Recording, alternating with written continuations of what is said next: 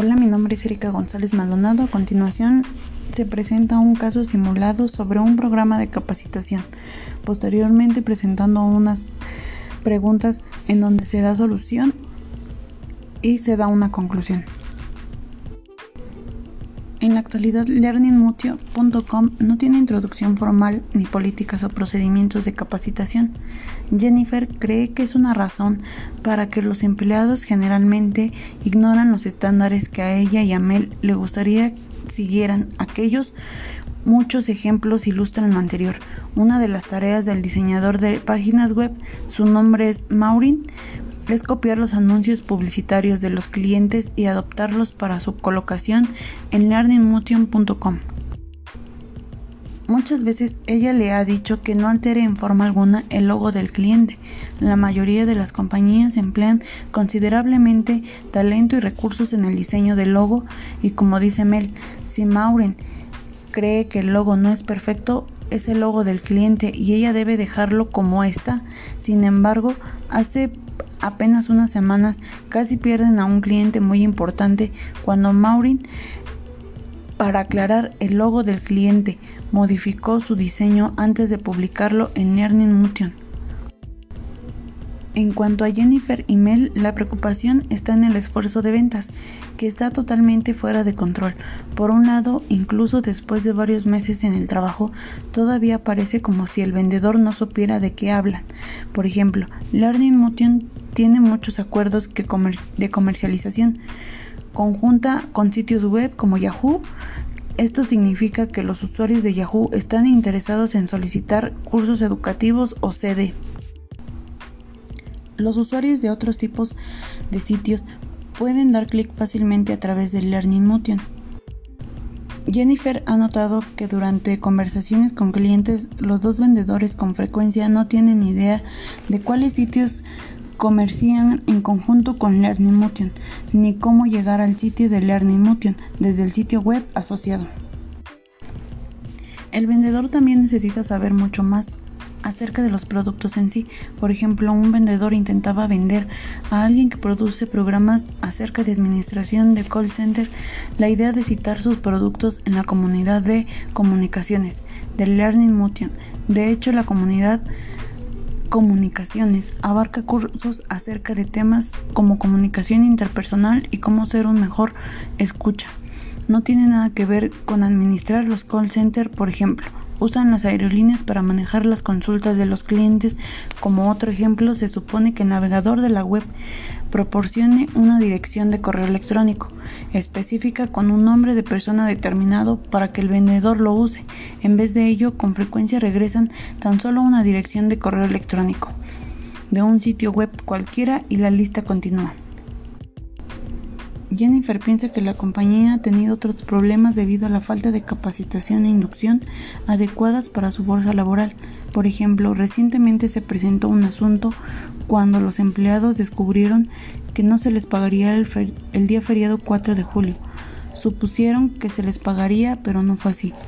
Asimismo, cuando un vendedor salió después de apenas un mes, en el puesto de trabajo hubo un acalorado debate acerca de que si la persona debería recibir indemnización por despido y pago de vacaciones acumuladas. Otros asuntos para cubrir durante una inducción, dice Jennifer, incluyen las políticas de la compañía en cuanto a retardos y ausentismo, presentaciones de salud o hospitalización que no haya parte de remuneración del trabajador y cuestiones como mantenimiento de un centro de trabajo seguro y saludable, apariencia y limpieza de personales, llamadas telefónicas y correos electrónicos personales, consumo de drogas y alcohol y comer o fumar en el lugar de trabajo. Jennifer cree que implementar programas de inducción y capacitación ayudaría a garantizar que los empleados supieran cómo hacer sus trabajos. Ella y Mel creen que también Solo cuando los empleados entiendan la forma correcta de hacer sus tareas, habrá esperanza de que los trabajos realmente se efectúen en la forma en la que los dueños quieren que se hagan. Ahora quieren que usted, su asesor administrativo, les ayude. Veamos lo que ellos quieren que usted haga. En el curso de RH que tomó Jennifer, el libro sugería usar análisis de tareas para identificar labores realizadas por un trabajador. ¿Debería usarse esto para los vendedores? Si es así, ¿qué incluiría en el proceso de análisis de tareas si se usara incluidas algunas labores específicas? La respuesta a esa pregunta es sí, ya que se debe realizar en el análisis de tarea para un vendedor, ya que gracias al vendedor podemos tener resultados más positivos en la empresa. Por eso es importante conocer el mercado al que estamos dirigidos, conocer sus necesidades, conocer sus objetivos, sus gustos, para que el cliente esté interesado en nuestro producto o servicio, considerando que para poder tener una buena atención al cliente es fundamental que el vendedor tenga claros los objetivos de la empresa y así poder realizar su trabajo de acuerdo al proceso correcto que debe llevar a cabo, como lo son sus tareas. Para ello se debe tener en conocimiento cuáles son sus tareas específicas. Y algunas de ellas son evaluar las necesidades de los clientes activos, detectar clientes potenciales, realizar el seguimiento adecuado a los clientes, realizar una adecuada y clara promoción de los productos o servicios y brindar una buena asesoría a los clientes activos y potenciales. Realizar un cuestionario que pueda utilizar para recabar datos al realizar el DNC para capacitar al vendedor, al diseñador de sitios web y al navegador de la web, justificando el porqué de cada elemento del cuestionario. Algunas preguntas para el DNC del vendedor. ¿Cómo se relacionan tus metas personales con los de la empresa? ¿Qué métodos utilizarías para ayudar a incrementar las ventas? ¿Qué métodos utilizarías para dar credibilidad a la empresa? ¿Qué trato debe utilizar al vendedor con los clientes? ¿Y cuál es su conocimiento en nuestro mercado? Un ejemplo de esas preguntas realizadas para poder partir y realizar un diagnóstico de necesidades de capacitación, ya que nos ayuda a conocer a la persona sobre sus objetivos personales que van de la mano a poder tener empleados con buenos resultados en el desempeño dentro de la empresa y de ahí saber en dónde podemos capacitar mejor y lograr los resultados esperados. El diseñador de sitios web, ¿cómo considerar tu nivel de creatividad? ¿Te gusta realizar investigaciones de mercado para poder contribuir a la satisfacción de los clientes? ¿Cuáles aportaciones realizarías en creatividad para la empresa?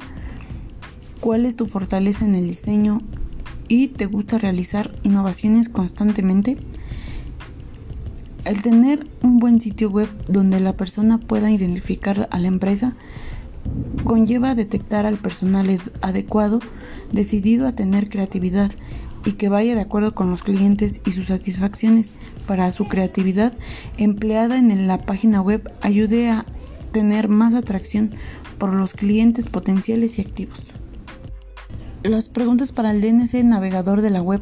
El navegador web contiene información adecuada para los clientes. El navegador cuenta con el diseño adecuado para llamar la atención y el interés de los clientes activos y potenciales. El navegador tiene estabilidad en la red y disponible para los clientes. El navegador recibe innovación y actualización constantemente. El navegador tiene las secciones necesarias y cuenta con soporte técnico.